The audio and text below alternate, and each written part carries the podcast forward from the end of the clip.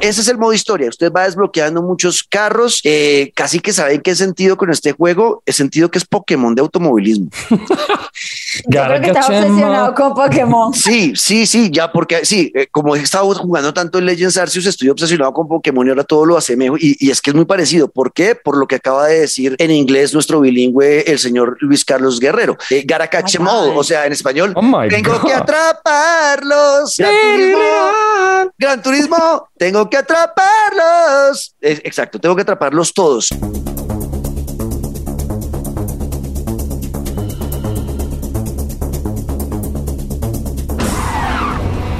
Bienvenidos una vez más a Pantalleros el Podcast. Hoy estoy dichoso, estoy pletórico, estoy extasiado, estoy que no quepo en mis propios boxers, estoy que me empeloto y salgo corriendo, porque hoy vengo a hablar de uno de los videojuegos que más he estado esperando en los últimos años y lo voy a hacer con mis mejores amigos. Daniela Javid, hola Dani. ¿Cómo están? Feliz. Y Luis Carlos, ¿cómo estás? No, pues me contagiaste, dichoso, Bueno, folclórico, estoy que no la quepo. Con ganas de gritar. Eso. Sí, porque hoy hablamos de Gran Turismo 7. Bienvenidos. Lose yourself in the feel of the road beneath you,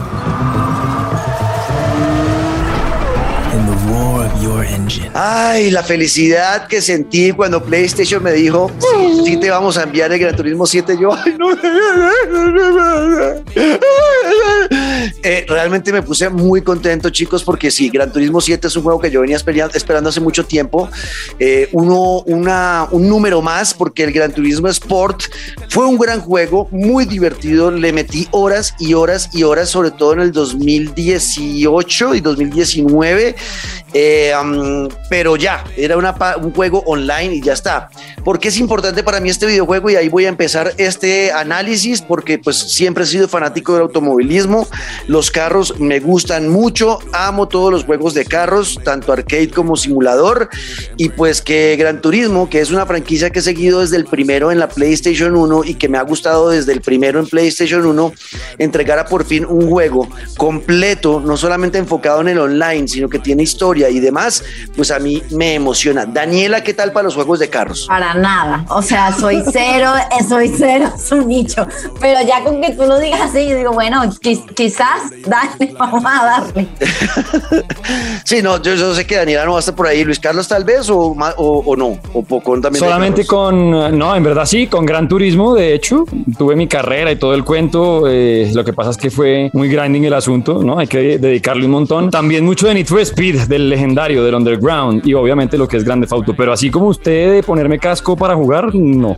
Bueno, pues bueno, eh, vamos a hablar hoy de Gran Turismo 7, chicos. Kazunori Yamauchi eh, reapareció en la dirección de este juego. Eh, es el bebé de él, viene dirigiendo desde el primero, es el hombre que tuvo el sueño de llevar un juego de carros, un simulador a las consolas y lo logró con el Gran Turismo en el PlayStation 1.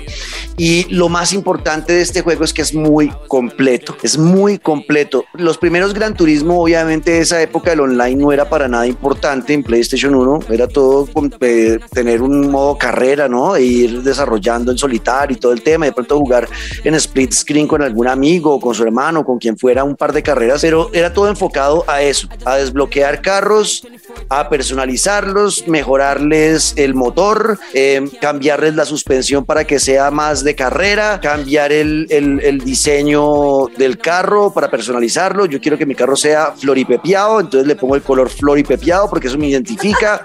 Quiero ponerle un alerón más grande para que me- mejore la aerodinámica. O sea, e- ese era el foco de Gran Turismo. Pero, ¿cuál era la diferencia con Need for Speed en esa época? La diferencia con Need for Speed en esa época es que simplemente el Gran Turismo buscaba ser un simulador, más eh, la sensación a la hora de jugarlo que fuera como un juego de Fórmula 1, eh, ¿no? Que se sintiera eh, complicado, que uno realmente estudiara las pistas en las que estaba corriendo, saber en qué parte de la recta frenar para entrar bien a la curva y salir con velocidad al final de la, de la curva.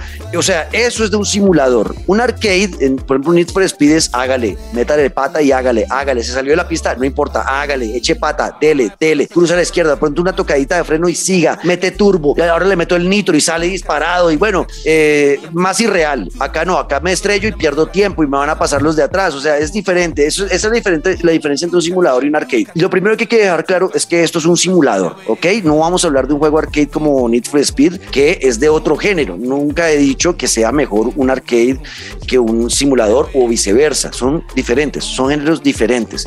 Eh, el Gran Turismo 7 ha sido muy bonito, chicos, porque mm, recuperó su esencia. Yo me acuerdo en el E3 del 2012, si no estoy mal, eh, estuvimos allá con Tota, eh, cubriendo para pantalleros de radioactiva ese E3 y me y surgió que tuve la oportunidad de, estar en una, no era una rueda de prensa, sino es como estas conferencias que hacen, como meten siete periodistas en un cuarto y aparece Kazunori Yamauchi, el desarrollador del videojuego, todos en una mesa, nos llevan algo de comer o algo de tomar y nos sentamos a hablar con el man y cada uno le va haciendo preguntas y va grabando todo el mundo. Yo ese día le pude preguntar por primera vez a uno de mis ídolos por qué se habían cagado Gran Turismo. y se lo pregunté de frente, el señor, el señor, el señor pero se bien enojó. hecho. El señor se enojó. No, pero bien hecho, porque es Sí. lo que muchos habríamos querido preguntar. Es que vea, usted habla de una vaina que es clave y muchos llegan a Gran Turismo eh, creyendo en contar lo que en su momento era y no saben que ya es de hecho un simulador. Es que eh, la paciencia que hay que tener para que si en una curva usted le tocan el alerón y le convierte en la carrera perfecta en la peor de su vida, pues eso es un simulador y la gente se alejó de hecho por Gran Turismo por eso. Entonces, yo creo que esa pregunta era la que muchos queríamos hacerle. O sea, ¿en qué momento decidiste, hola, cagarte el juego? Exacto, o sea, Todo esto me está pasando por encima. Exacto, exacto, Dani. Yo, pero yo no sé, obviamente no fui grosero, sino le pregunté, la- lo, que le, lo que le pregunté fue a Kazunori Hey, Yamauchi. motherfucker, what did No, you do with le, my le- game? le- le pregunté a Kazunori eh, por qué había cambiado tanto el juego en su esencia, en el sentido de que sí, el, el- el- el modelo, el modelo simulador continuaba y seguía, pero se habían olvidado totalmente de algo que, que amábamos los fanáticos y era el poder personalizar el carro. Que gran parte de lo que era el éxito de, de- Gran Turismo es que la simulación no solo estaba en la pista, sino que estaba fuera de ella. El tema de cambiar la relación de revoluciones por minuto de la caja de cambios y No, es que- que ya no quería que se hicieran los cambios a las 3.500 revoluciones, sino subirlas a 5.000 para eh, ganar más eh, potencia y al final más velocidad de punta. eh, y eso afectaba la carrera, afectaba que usted cambiara el- el- la dirección del alerón trasero.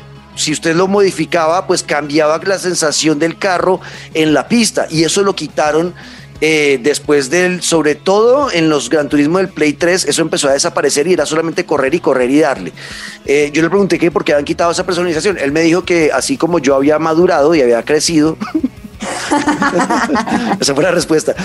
Así como usted, usted creció y ya no es el mismo niño que jugaba PlayStation Aunque no 1, parezca. aunque no parezca, usted no es el mismo niño que jugaba PlayStation 1, sino que usted ahora ya es una persona que tiene trabajo y está aquí cubriendo el E3 eh, como parte de su trabajo, eh, pues Gran Turismo también maduró y también tuvo que evolucionar. Y yo, ok. Eh, ese día, pues sí, el, el Gran Turismo siguió tomando ese rumbo donde la personalización no era tan importante y ahora en el Gran Turismo 7 ya el señor Kazunori Yamauchi nos dio la razón a los fanáticos que como yo pedíamos a grito herido que volvieran los elementos de los primeros juegos y volvieron por todo lo alto. Un modo carrera espectacular el que se inventaron para este Gran Turismo 7. Ah, qué bien. Ya, espérate, espérate. Es es decir, podemos decir que este cambio tan ansiado es gracias a ti y haber confrontado a ese señor con. Yo creo que Kazunori se acuerda del, del latinito que dio. Yo creo que el señor Kazunori, yo me acuerdo que en un 2013 vi- vino este chino, un latinito ahí. Y me acusó. confrontó, me confrontó. Sí, me acusó Nueve Sí. personas. De venderle el alma al diablo y que no sé qué. Y 10 años después le hice Bravo, caso. Juanca, lo lograste. Lo logré, lo logré. Y 10 10 años después le hice caso. El caso es que, el caso es que sí, ahora venimos con un modo carrera espectacular, chicos. Hay muchas cosas. Este juego tiene muchos modos de juego muy divertidos y lo más importante, el online no se va. El online de Gran Turismo es porque fue un éxito y que funciona realmente muy bien, tanto que es parte ya primordial de los esports. Ya el Gran Turismo es un juego que tiene un espacio importante en los esports. Eh, va a seguir así con el Gran Turismo 7. Van a manejar casi que la misma dinámica, las carreras diarias, las carreras eh, por torneo, donde uno va haciendo unos puntos y vas clasificando. Y si eres muy bueno, pues terminas compitiendo a nivel internacional eh, con los esports en Gran Turismo. Eso va a continuar. Pero ahora tenemos todos estos modos de juegos del modo carrera.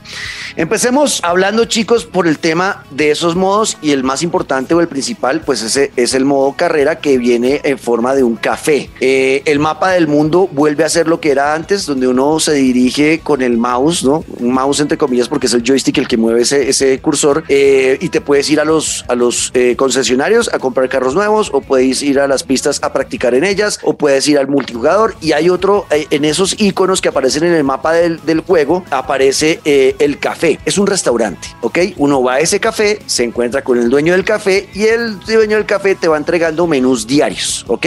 El menú de hoy es conseguir estos tres carros de Porsche. Entonces vas a correr en estas carreras y cada carrera el premio va a ser uno de esos carros.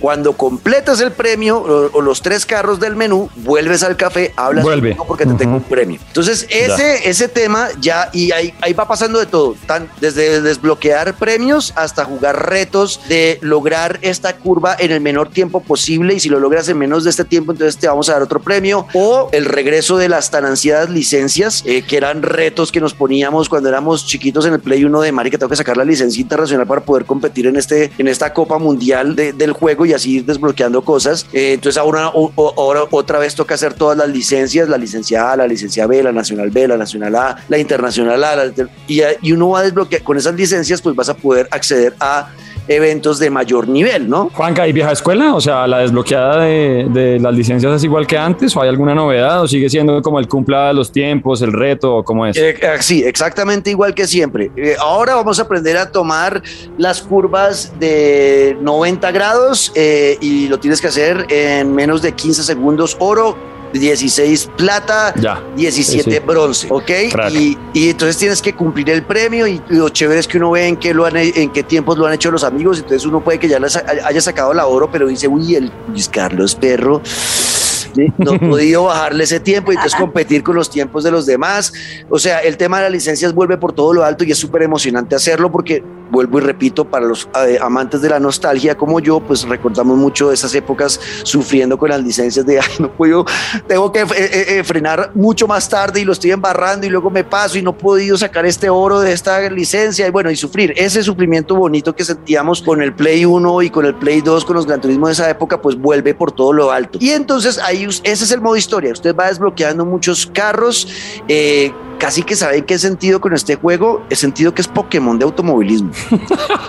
Yo creo que estaba obsesionado con Pokémon. Sí, sí, sí, ya porque sí, eh, como he estado jugando tanto en Legends Arceus, estoy obsesionado con Pokémon y ahora todo lo asemejo y, y es que es muy parecido. ¿Por qué? Por lo que acaba de decir en inglés nuestro bilingüe, el señor Luis Carlos Guerrero. Eh, o sea, en español, oh tengo que atraparlos. Gran turismo, Gran Turismo, tengo que atraparlos. exacto, tengo que atraparlos todos. Son 430 carros y te motivan a aumentar tu nivel de coleccionista a medida que vas eh, capturando, no, a medida que vas eh, ganando carros o capturándolos en términos Pokémon, eh, a medida que vas adquiriendo nuevos vehículos, pues vas mejorando tu nivel de coleccionista y al final el juego lo vamos a terminar cuando tengamos los 430 vehículos, ¿no? Cuando los tengamos listos, ya con eso uno dice, listo, le puse el chulo, tengo todos los carros del juego. Eh, son bastantes carros, son bastantes carros. 430 eh, a mí me sirve. Eh, el modelado de los carros, y aquí me meto un poquito con las gráficas, es demasiado real. Mucha gente que me ha visto jugando este juego en Twitch me preguntan, no, pero venga, ¿en serio eso, eso, es un juego? los que no conocían Gran Turismo, que no habían visto nunca un Gran Turismo, me ven jugándoles, Juan, ¿de verdad es un juego? Usted puso un video ahí y le puso play. No, es un juego de verdad, es un juego de verdad. Entonces, lo, que, lo que he visto, Dani, es que sí sorprende bastante y emociona mucho el tema de las gráficas, sobre todo porque yo lo estoy jugando en Play 5. En Play 4 se ve bien, pero en Play 5, Daniela, es una cosa de locos. Una, sí, sí. O sea, Sabes que al principio decías, cuando decías que no, que esto no es un simulador, yo decía, bueno, pero quizás a mí me entusiasmaría más un Truck Simulator. sí. pero con esto de las colecciones y esto de verdad pensar que estoy viendo, no sé, me remonto a Overhauling cuando voy a Discovery Channel y digo, ok, eso sí, eso sí me está empezando a agradar. Claro. Creo que el realismo sí, sí me atrae. No, es muy bonito, el juego es muy bonito. Obviamente tú puedes manejar la dificultad, uno puede ponerlo todo fácil con muchas ayudas, ayudas de frenado del juego. El juego, si tú quieres, el juego te puede llevar de la mano también. No es que, no es que este juego sea solamente para expertos, eh, corredores de carreras, pilotos eh, de esports, eh, gente como yo que ha jugado juegos de carreras toda su vida. No, si tú nunca has jugado un juego de carreras, pues están todas las opciones para empezar de ceros y sentirlo agradable. O sea, no, yo, yo, jugaría Gran Turismo como manejo en la vida real, como Penélope Glamour. Exacto. Y, así mismo, y adiós, y así quedó. Exacto, no, y puedes ganar carreras porque eh, le puedes, tú le puedes quitar casi que toda la dificultad a la inteligencia artificial, eh, muchas ayudas y asistencias al carro que te ayuda a frenar, que te avise de dónde es pichar el acelerador, que te, que te ayude incluso a girar, incluso un poquito. O sea, tú puedes ponerle todas las ayudas que quieras para igual disfrutar el, el juego y conocer un poco más eh, de esta industria de automotriz que ha, pues ha, mm, cambiado cómo se hacen las cosas en el mundo desde que nació, desde finales de 1800, desde cuando Ford eh, creó la primera planta de producción en masa de carros y cambió el tema de, cómo debe ser una, una fábrica de producción en masa, todos los procesos. O sea, este juego es una oda a la industria automotriz.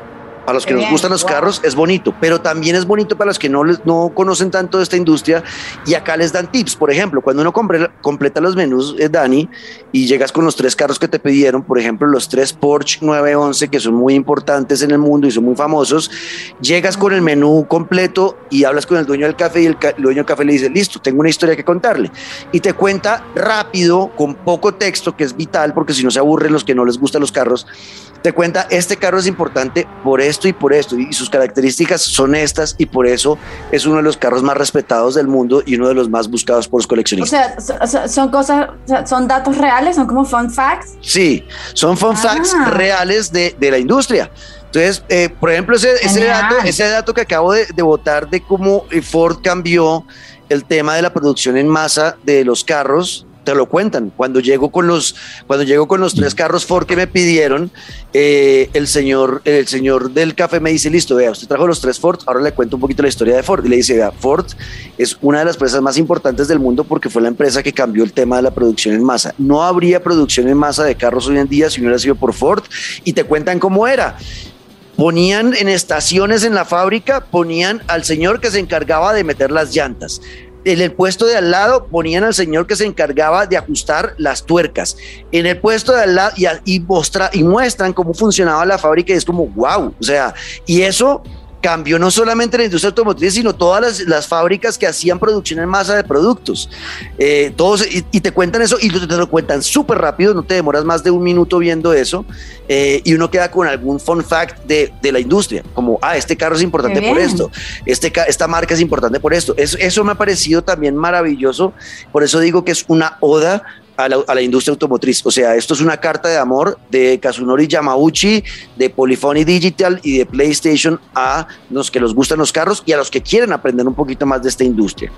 Se desbloquean cosas, se desbloquean cosas, te dan premios, te dan eh, un nuevo traje, te dan un nuevo casco para que luzcas, un nuevo carro, te invitan al concesionario de Lamborghini porque salió el último carro y te lo quieren que tú lo compres, entonces envían invitación para que vayas a comprarlo. O sea, el juego tiene muchos premiecitos chiquitos que es muy bonito. Eh, de las cosas que volvieron, además del modo carrera que ya está suficientemente explicado, más o menos ese modo carrera en completar todos los menús se puede echar unos 30 horas eh, y luego ya dedicarte a correr eh, en línea si quieres o hacer otros retos que hay dentro del juego. Terminar, por ejemplo, puede ser un reto que yo lo tengo para mí. Yo quiero en algún momento poder desbloquear ya todos los 430 carros y luego personalizarlos todos. Quiero ponerles mi sello, mis diseños de pintura, mis diseños de vinilos, meterles el mejor motor, cambiarles la carrocería y ensancharla. O sea, todo eso lo quiero hacer yo con eso. Yo creo que voy a quedar jugando Gran Turismo 7 de aquí hasta que cumpla 60 años, seguramente. Mm, voy a demorarme mucho tiempo con ese juego. Y eso es bonito, es gratificante. El juego, en cuanto al avance progresivo de las habilidades, es importante, Dani, para ti, por ejemplo, que no eres tanto de esto.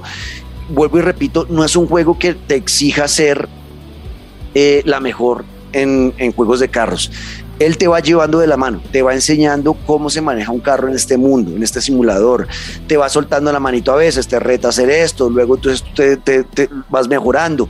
Es una, una, mm, una avance progresivo de las habilidades, no es como te sueltan a la de Dios y mira a ver qué hacen, no, es un avance progresivo. Para algunos puede ser un poco lento, pero es gratificante porque vas a aprender realmente a jugar juegos de carros, ¿vale? Eso es lo de las cosas más importantes.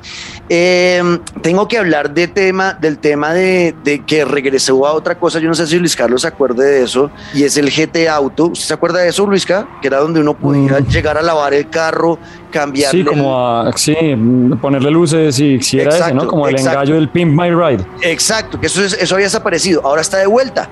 Incluso con los detalles de. No, qué cracks. De que lo lleva uno a que lo laven y cuando usted lava el carro después de haber jugado con él unas buenas carreras, va a notar la diferencia de que sí se ensucia el carro y cuando lo lava otra vez queda brillantico y con todo el tema del rey. enceradito. sí, enceradito. Y con todo el tema del ray tracing, del, del manejo de los rayos de luz que le permite la PlayStation 5, pues se ve ese carro como si hubiera acabado de salir del concesionario. Se ve muy real. Y también el, cambio, el, cambio el cambio del aceite del motor, porque ya se está desgastando después de haber corrido unas carreras. O sea, ese tema del mantenimiento del carro también está y regresó, solo había desaparecido hace un buen tiempo. Y pues ya está, el tema del taller, de comprarle un nuevo mejor motor, un mejor computador para no sé qué, el turbo no sé qué, las llantas de carrera, eh, la suspensión, el diferencial de la caja, la caja eh, de la transmisión para poder manipularla y personalizarla, o sea, todo, todo. Y obviamente, pues una de las mejores cosas que yo más me divierto en Gran Turismo es el tema del diseño. Otra vez, usted puede crear la, la pintura o como dicen en la Fórmula 1, el livery, que es el diseño de pintura del carro como a usted se le ocurra, con infinidad de opciones vinilos para crear, combinar colores, meterle patrocinadores para que quede como un carro de carreras a su medida de lo que a usted le gusta. Yo me he hecho, por ejemplo, con cada carro, me he hecho como media hora siempre eh, eh, arreglándole eso diseñando todo, centímetro a centímetro, eh, eh, acerco la cámara, arribita de esta llanta le voy a poner una calcomanía que diga esto, luego voy a, encogerlo y voy a ir acá y en la ventana le voy a poner esto, o sea, al detalle. Tiene el Gran Turismo 7, lo ha tenido siempre y ahora más que nunca uno de los mejores diseñadores de, de, de, carros y de, trajes, porque puede hacerlo con el traje también, con los cascos también puede diseñar el casco como usted se le dé la gana. Es muy, muy gratificante todo eso, chicos. Realmente, ya para no alargarnos más, yo debo decir que estoy muy contento con el juego en todo sentido, en la parte eh, en solitario como en línea. Las carreras también están interesantes jugando con gente de todo el mundo. Eh, y al final, eh, otra cosa que me falta por tocar, que es vital, yo no lo juego en con timón y pedal porque no tengo dónde ponerlo y vale mucha plata. No tengo Ay, eso le iba a preguntar. Lo juego, lo juego con el Dual Sense, lo juego con el control Dual Sense. Antes yo jugaba en el Dual Shock, el Play 4, el Gran Turismo Sport. Y en el Dual Sense es un cambio, pero absurdo. Es una cosa, o sea, me siento como si tuviera un timón en la mano y unos pedales. ¿Por qué? Porque los gatillos ápticos son la diferencia más absurda del mundo. El tema de que usted va acelerando, eh, Luisca, y, para salir de una curva, como son carros tan potentes, usted no puede eh, muchas veces apretar de una el gatillo y acelerar a fondo porque le patina el carro y le saca el jopo y se termina dando un trompo, ¿no? Acá, eh, como en la vida real, si usted coge una curva, si usted coge una curva a 90 kilómetros por hora a fondo, eh, es muy probable que se le va, vuelque el carro derecho, o siga derecho. O sea, acá uno le toca y sale la curva y entonces el, el gatillo se pone duro para que le ayude a usted a graduar el, el, nivel de aceleración. Como aquí, voy a acelerar. Difícil, pero tremendo. Acá voy a acelerar un poquito nomás y el, y el gatillo le ayuda porque está durito, ¿no? Si le patina la llanta, empieza a, vibrar, a vibrarle el gatillo y se pone más duro, como avisándole si acelera, si pasa de acá otra vez, de este límite que le estamos avisando, va a trompear o, el, el, carro le va a sacar la cola y va a dar una vuelta. Entonces, ah, manténgalo ahí o suelte un poquito el acelerador. O sea, él te va avisando con los gatillos. El freno también es más duro, se siente. Entonces, hasta dónde aprieto el freno, eh, si lo meto todo voy a bloquear las llantas, o sea, solamente a punta de sensaciones al tacto del control a las manos, ya uno está entendiendo qué necesita el carro en la pista. Es que es una cosa que yo nunca había vivido en mi vida con un control. O sea, la sensación realista de manejar un carro en Gran Turismo con el Dual Sense es absurda y el tema de la vibración ni se los digo, porque acá el Rumble, eh, esa vibración de los controles no es como el Dual Shock que es en todo el control, sino que te va haciendo Rumble por por, como por paneo. si es la llanta derecha la que está patinando, entonces la, la, vibración se siente más por el lado derecho del, control. Como al meñique derecho. Es una cosa, es una cosa, es una cosa de loco. Realmente yo estoy feliz con el juego.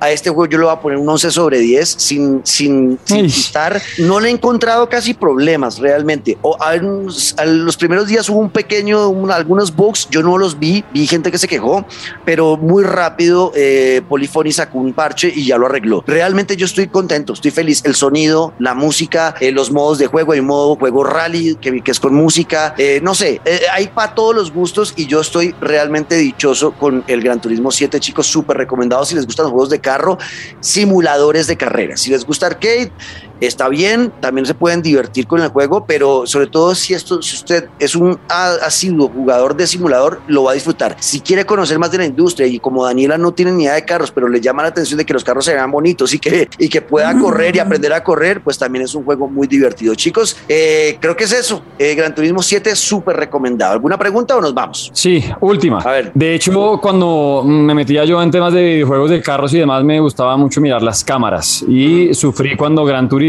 tenía dos. Una que era dentro del carro y uno ve el timón, la caja, como el tablero del carro, el retrovisor, o sea, está dentro del carro y también estaba la cámara, pues sin estar en el carro, pero que se ve en primer plano. ¿Sí me hago entender? Exacto, como a piso. Mm. ¿Están esas dos cámaras o sigue faltando alguna de las dos o cuántas cámaras hay? Y ya con eso me deja listo para. No, hay varias cámaras. Yo, por ejemplo, a ver, Gran Turismo está pensado para usarlo o dentro de la cabina del carro o a piso, que es la cámara que dice que no aparece nada en pantalla, sino es, es, es como si la cámara estuviera en la parte de adelante del carro y uno fuera viendo por dónde va el carro. Esa es la que yo uso porque es la que es más fácil para, para mí, eh, la más sencilla de ver bien la pista y dónde debo frenar, los puntos de frenar, todo. Pero hay todas. Está también la, la cámara del carro atrás, está la cámara que se ve solamente el capó del carro, o sea, como si estuviera arriba del carro en el techo, eh, y está la de, la de la cabina y está la de la que les digo. Ah, hay, cuatro cámaras. Eh, el tema del tiempo. Ah, bueno, esta es otra cosa que yo no veía en un juego hace mucho. Es más, creo que yo nunca lo había visto. De pronto me corrige alguien que nos está escuchando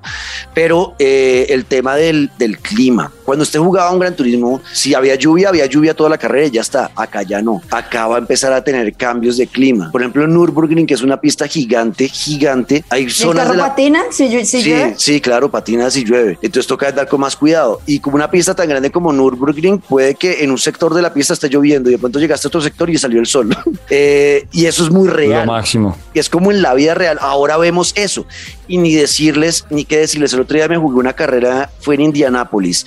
Eh, la carrera empezó en el atardecer y terminó en la noche.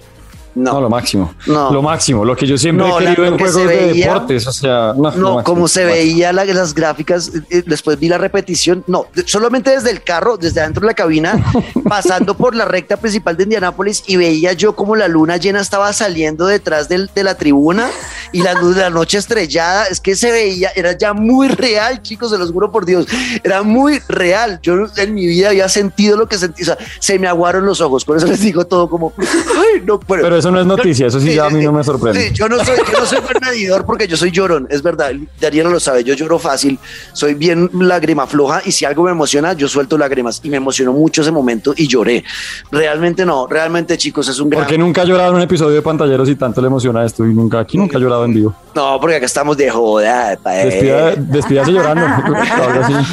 no, no, no, está, está bien, es un gran juego, realmente súper recomendado. Espero que nos escriban numeral pantalleros el podcast. Muy feliz con el Gran Turismo 7 para todos los fanáticos de esta franquicia y de PlayStation. Estoy seguro que lo van a disfrutar. Eh, y nada, nos vemos en ocho días porque en ocho días venimos a hablar del Elden Ring. Tal vez uno de los juegos más importantes del año y quien quita posiblemente el favorito a llevarse el GOTI. El juego del año, sí señor. Sí, vamos a hablar de eso en ocho días. Aquí estuvo arroba Dani Javid en todas las redes sociales arroba Luis Caguión al piso guerrero en todas las redes sociales y yo soy Juanca Screams en todas las redes sociales. Eh, ahí los espero, los espero en Twitch también, Daniela también, ahí estamos nosotros. Luis Carlos todavía no ha querido, pero bueno, algún día. Chicos, los quiero y nos oímos en ocho días. Hasta aquí, pantalleros el podcast. In every track, every scene, every shot. Lose yourself and find your line.